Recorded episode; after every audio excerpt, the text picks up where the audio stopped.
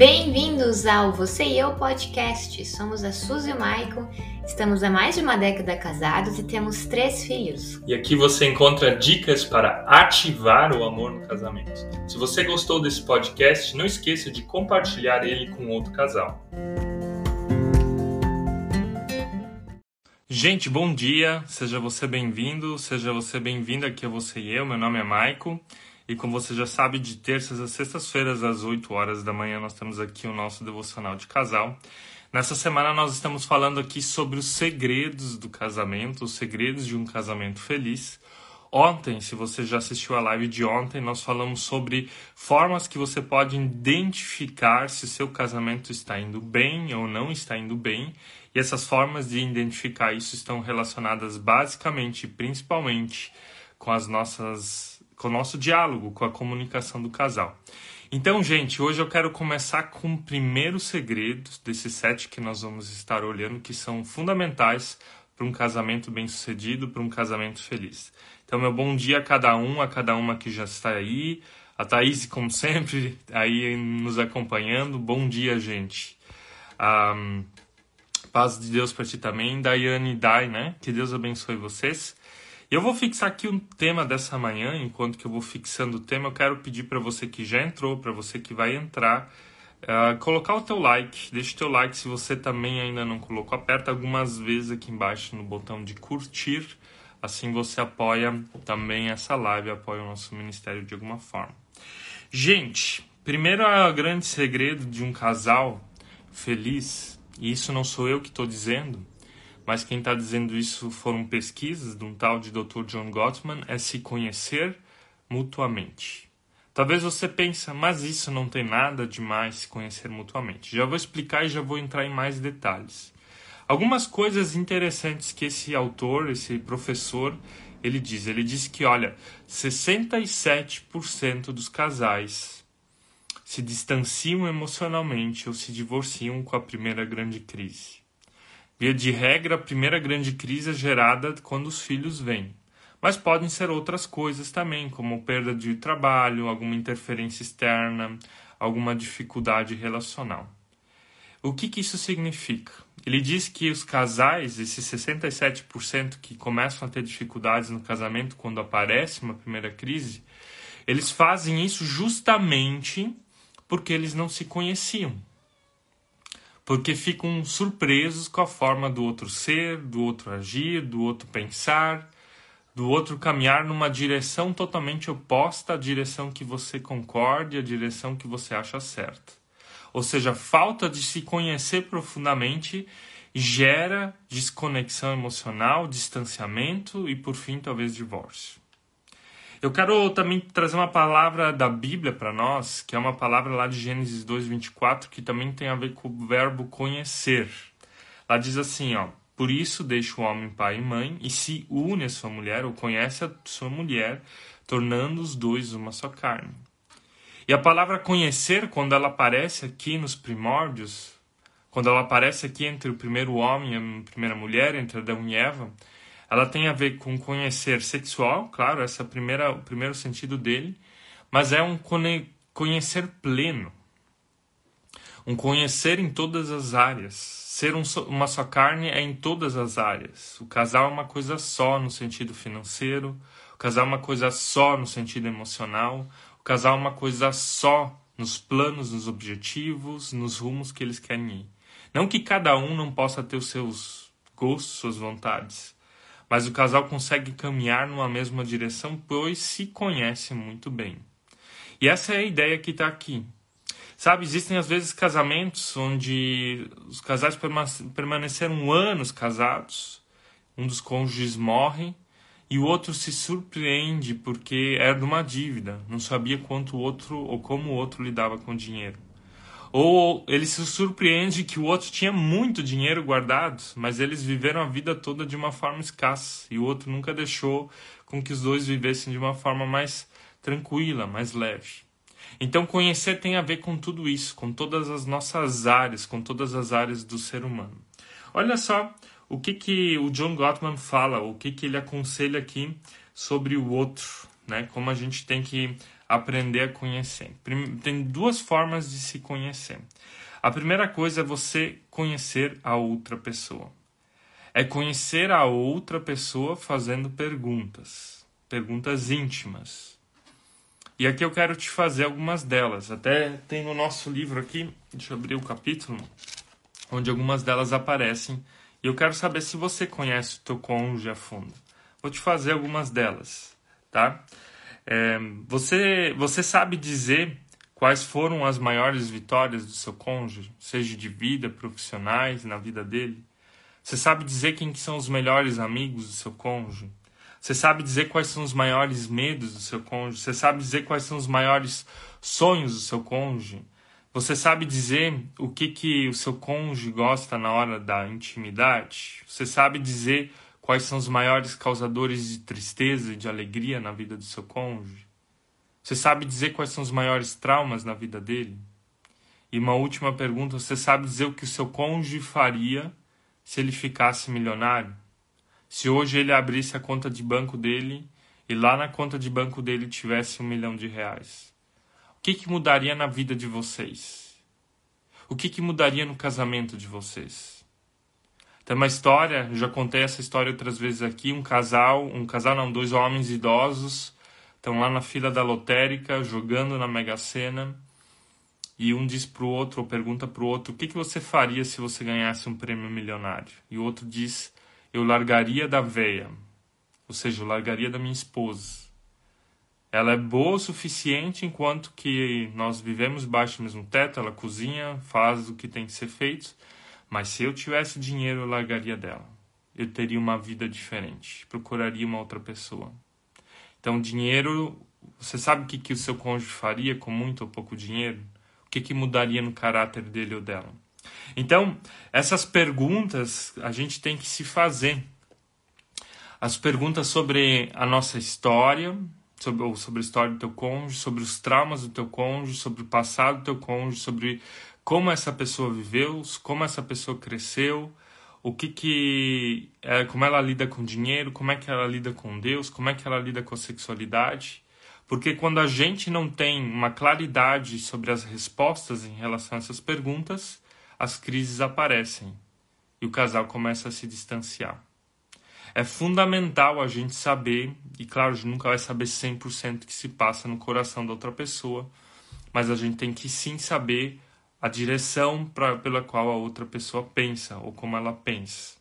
Você conhece teu cônjuge a fundo?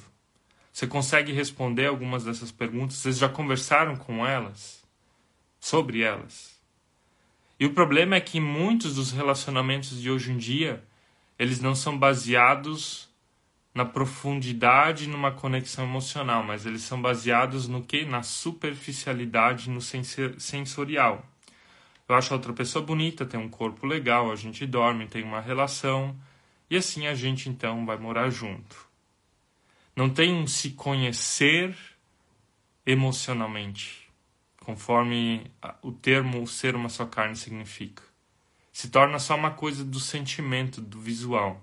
E quando um casamento e um relacionamento é baseado só em cima do sensorial, em cima do que eu sinto, do que eu vejo, do que eu quero, ele não tem um fundamento profundo. Porque o se conhecer profundamente, conhecer o outro profundamente, está relacionado com o quê?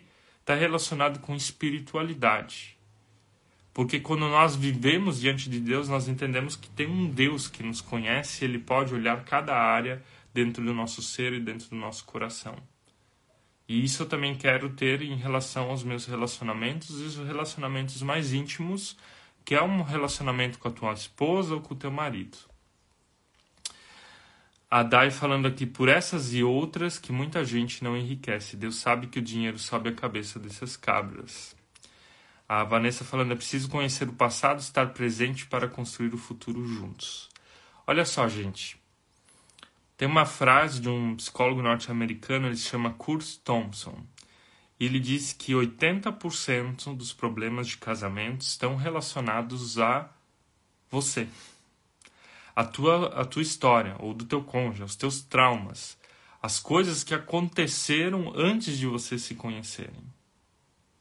E aqui vem então uma segunda, um segundo ponto. Nós falamos agora sobre você conhecer o seu cônjuge, sobre você saber o que se passa no coração dessa pessoa, sobre você fazer perguntas essenciais sobre a existência dessa pessoa, porque você se casa com a história dela, você se casa com os traumas dela, você se casa com tudo o que, que ela passou, as coisas boas, as coisas ruins. Você se casa inclusive com os pais dela. Os sogros você faz parte da tua história. Os irmãos dela, teu cunhado, tua cunhada vão fazer parte da tua história. Então não tem como se desvencilhar disso. Você está casando com isso também, indiretamente. Então, bem importante você saber a história dessa pessoa, porque isso ela também vai trazer para dentro do casamento. As dores a gente só transfere. As pessoas acreditam que se eu estou me divorciando, eu estou deixando algo de lado. Não vou mais sentir dor. Será? Será mesmo? Será que a dor não está em você e você não vai só transportar para um novo relacionamento? É isso, pelo menos, que as estatísticas nos dizem. Que os segundos casamentos têm uma tendência maior de divórcios do que os primeiros casamentos. Tá? Então, só para você ficar ligado, a dor a gente transporta para o novo relacionamento se ela não é curada dentro de nós a Vanessa falando aqui, certa vez ouvi a causa do teu divórcio já existia no namoro. É exatamente isso. Né? A gente transporta o nosso eu para o namoro, que transporta para o noivado, casamento e para os filhos e assim vai adiante. Um, então a gente tem que entender essas duas dimensões. Se conhecer mutuamente significa você conhecer bem a outra pessoa com perguntas a história dela, os traumas dela, a vitória dela, a família dela, porque isso tudo vai fazer parte da tua história. E ao mesmo tempo é você se conhecer muito bem. Por isso é se conhecer mutuamente. Você se conhece a fundo. Você conhece o que se passa dentro de você, você conhece o que se passa dentro do teu coração. Por que, que eu pergunto isso? Eu pergunto isso porque às vezes a gente critica porque a gente não se conhece muito bem. Às vezes a gente machuca porque a gente não se conhece muito bem. Às vezes a gente não tem empatia, não consegue se colocar no lugar do outro porque nós não nos conhecemos muito bem. Empatia de verdade, amar o outro de verdade, se colocar no lugar do outro de verdade, só acontece quando a gente se conhece, quando a gente sabe o que se passa dentro de nós.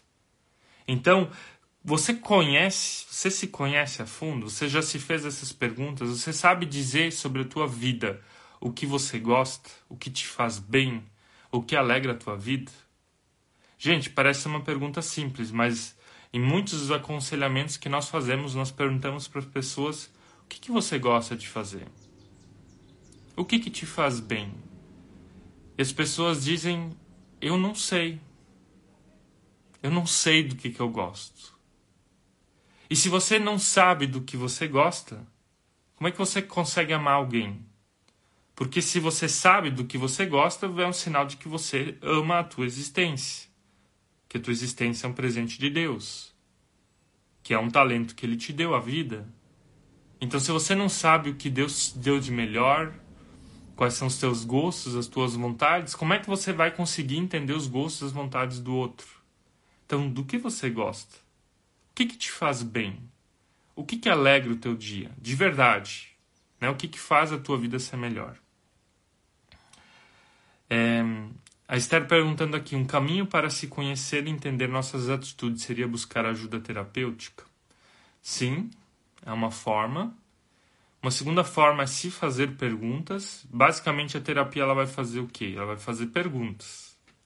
O terapeuta vai te fazer perguntas sobre a tua história e você também pode te fazer isso sozinho. Às vezes a gente não, não tem o acesso rápido e tem terapeuta ruim também, né? Como tem engenheiro ruim, como tem médico ruim, como tem pastor ruim, tem terapeuta ruim. Nem todo terapeuta é bom, nem todo psicólogo é bom.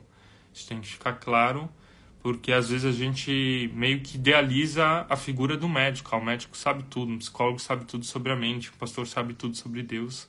Não é verdade. Então tem que achar a pessoa certa também, sabe? Então uma forma da gente se conhecer, se fazer, é procurar essa ajuda, né? Procurar essa ajuda de um terapeuta, de um psicólogo, de um conselheiro, conselheira. Outro fator de você fazer isso é você se fazer essas perguntas, como a que eu fiz agora. E também outras, né? Você sabe descrever os teus traumas?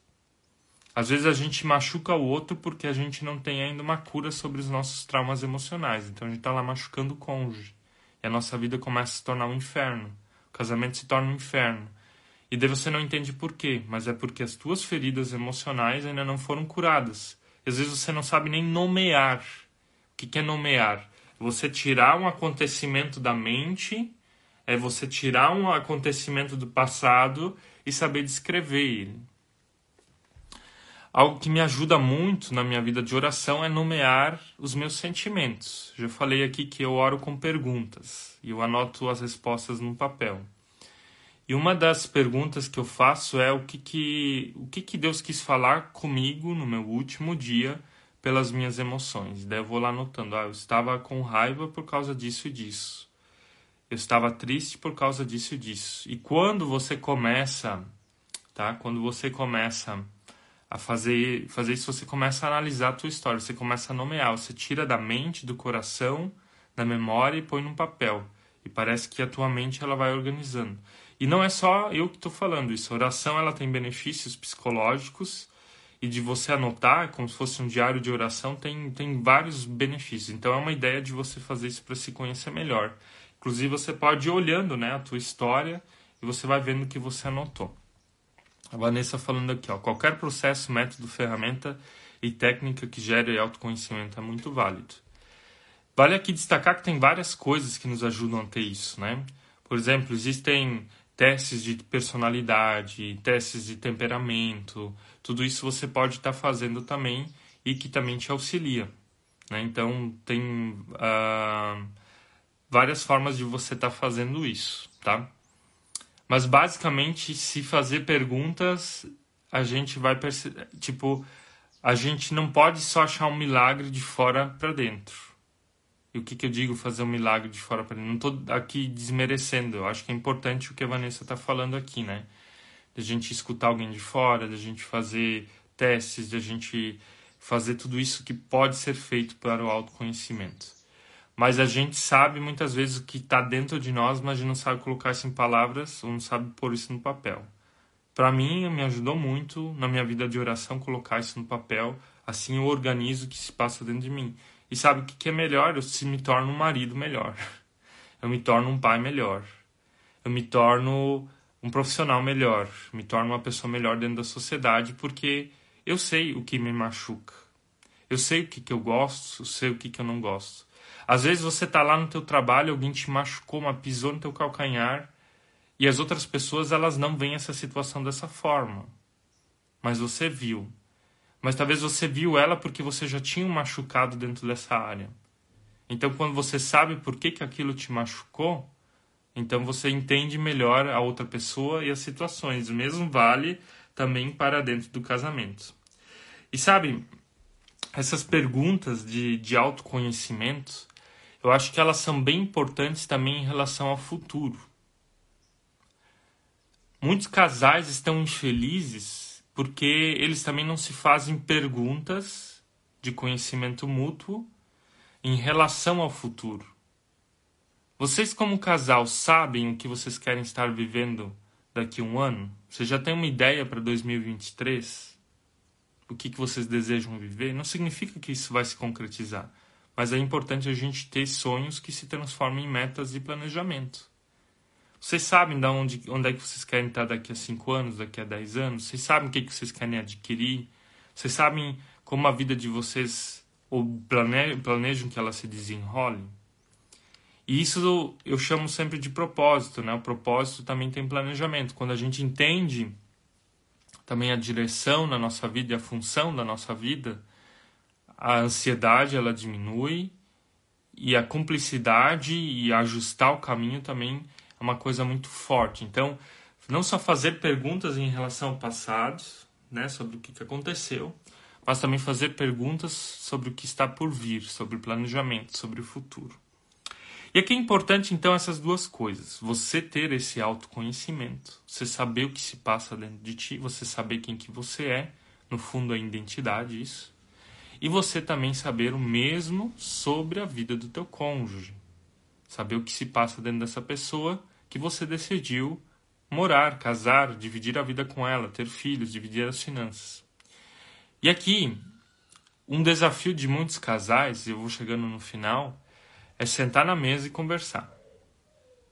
A gente conversa sobre o tempo, conversa sobre as redes sociais, conversa sobre os outros, conversa sobre o político que foi eleito e que é desonesto. E não estou dizendo que tudo isso não se pode fazer. Mas às vezes esses outros assuntos são são máscaras, são formas da gente não falar sobre nós. E um casal se aproxima quando ele fala sobre si. E se o seu cônjuge falar sobre ele, e se ele abrir o jogo em alguma coisa, alguma área, algum coração, uma postura que você nunca deveria tomar é ridicularizar o que ele fala, o que ela fala. É de você levar a sério a história, de você valorizar. Então eu quero terminar essa manhã deixando um desafio para você, pessoal. Você buscar autoconhecimento. E se você não consegue responder perguntas básicas sobre você, busque ajuda, vá fazer terapia, vá se fazer perguntas, corra atrás do, do que você, do que está faltando na tua história. E ao mesmo tempo de vocês como casal procurarem conversar sobre vocês e aqui não sou eu que estou dizendo, estou dizendo que eu li no livro, que eu estou dizendo que eu li no livro do John Gottman. Ele só está dizendo, eu identifico sete sinais de casais que estão se dando bem. E não é ele que identifica, ele identificou isso a partir de 20 anos de pesquisa, pesquisando mais de 200 casais. 2 mil casais, se não me engano. Então, ele pesquisou, ele, ele tem um método científico por detrás disso. Então, primeiro grande segredo de um casal, um casal que está unido, um casal que é feliz, um casal que vai permanecer junto, é um casal que se conhece mutuamente. Você conhece ao outro e você também tem autoconhecimento. E, gente, quem tem autoconhecimento tem autoestima. Quem tem autoestima tem amor próprio. Quem tem amor próprio desenvolve coisas. Quem desenvolve coisas vai pra frente na vida. Tá? Então, casal que sabe como o outro pensa, como o outro sente, a direção do outro. Esse casal tem muito mais chance de dar certo na vida, não só na vida amorosa, mas também na vida profissional, na educação dos filhos, em todas as outras áreas. Amanhã de manhã às 8 horas, tá? Amanhã às 8 horas nós vamos então falar sobre o segundo grande segredo de casais que permanecem juntos e felizes. Qual é o nome do livro, por favor? O nome do livro em português, eu li ele em alemão, tá? Mas ele não é mais publicado em português. Eu abri aqui no Google um minutinho. É, o autor se chama John Gottman. Tá até lá na nossa postagem. Se você dá uma olhada na nossa postagem do dia o nome dele. John Gottman. Deixa eu ver o nome dele em português se aparece aqui.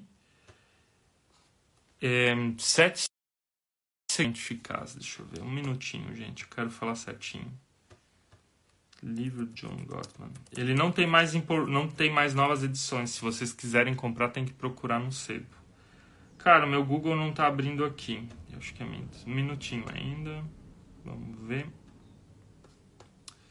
Só um minuto. Agora foi.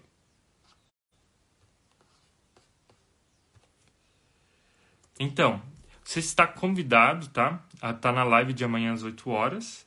E aqui agora o livro. O livro se chama Dr. John Gottman, o autor, né? Sete princípios para o casamento dar certo. Em alemão é Sete princípios para um casamento feliz. Então, é isso aí. Ele tem não não é mais publicado, você tem que procurar em sebo, estante virtual, alguma coisa, se você achar ainda algum desses livros. Mas é um dos melhores livros de casamento que eu já li, tá? A grande maioria dos livros que a gente tem por aí é balela. Então, realmente, é balela porque só fala da superficialidade de algumas coisas. Mas esse livro ele fala realmente de dados, de ciência, de inteligência emocional, do que ajuda. O Dr. John Gottman ele é judeu, ele não é cristão, Mas tem a ética cristã, a ética judaica cristã por trás do livro, tá? Falando em livro, tem o nosso também. Se você quiser, ative o amor no seu casamento em 28 dias. São 28 pequenos capítulos que também vão te ajudar nessa caminhada de autoconhecimento e conhecimento mútuo. Gente, vou orar por você. Vou ler ainda aqui o comentário da Dai. Tô aqui para aprender. Nem cônjuge tenho, mas tenho meus exemplos, tenho meus exemplos pai e mãe.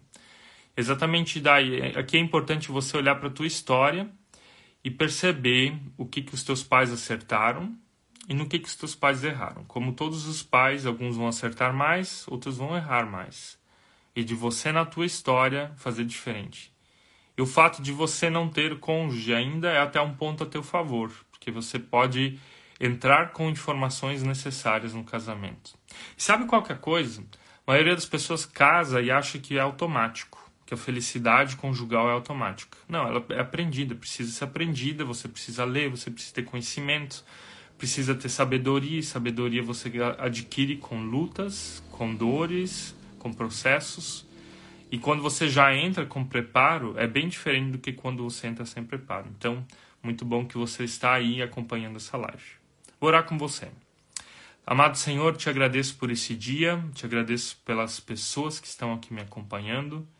E eu quero te pedir que, na tua pessoa, na pessoa do Espírito Santo em nós, que nós possamos a cada dia ter mais autoconhecimento.